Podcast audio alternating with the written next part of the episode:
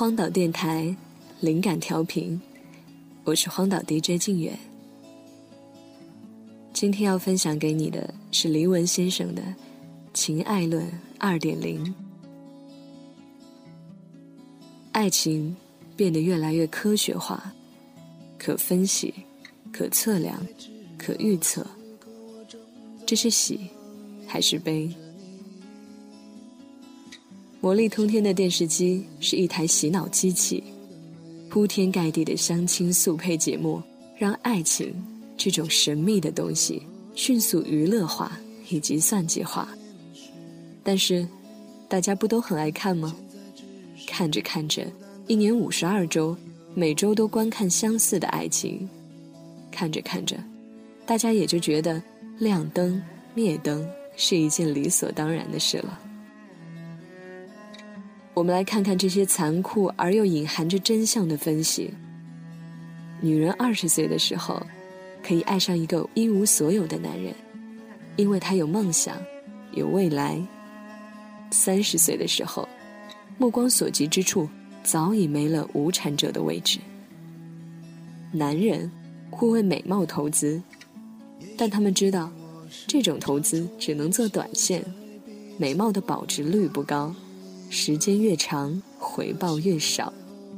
最佳盈利模式是不停的为新鲜美貌投资，然后享受它带来的丰美回报。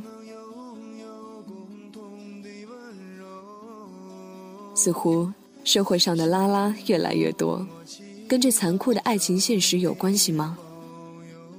一个美女说：“我宁愿爱上女人，因为。”可以避免爱上男人后面对他们那种无法抑制的喜新厌旧的动物性原罪，而男人通常会后悔，早知道爱情大部分都会过期，不如选择做一个不婚主义者好了，免得害人害己。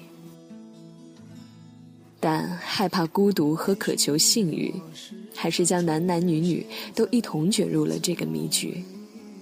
爱情的终点，一定是婚姻吗？现代婚姻的基石是一夫一妻制，但十八世纪前，这并不是人类社会的常态。婚姻也不一定是爱情的完美大结局，反而，婚姻仅被视为保证或增加家族财产的一种手段。而且，自然界实行一夫一妻制的生物，除了人类，大概也屈指可数。所以有人说，结婚。是最贪婪的交易。这里提供一个震撼性的情爱论二点零观点。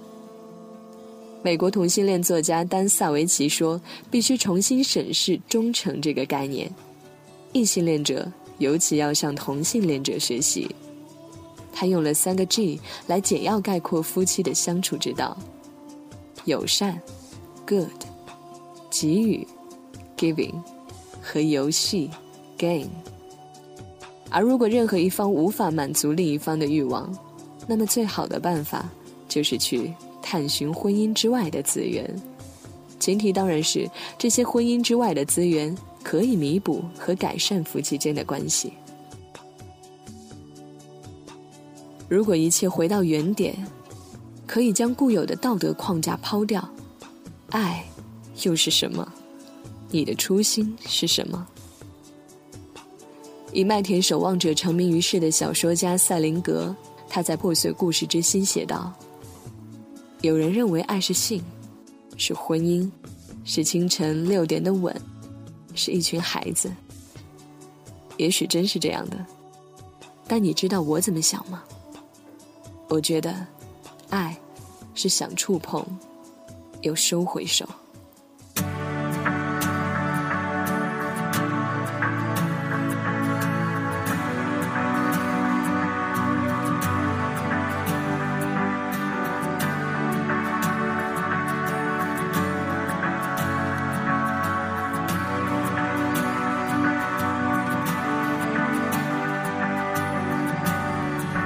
半夜醒来，寂寞的幻想。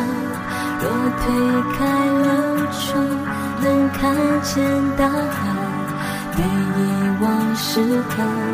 它是否存在？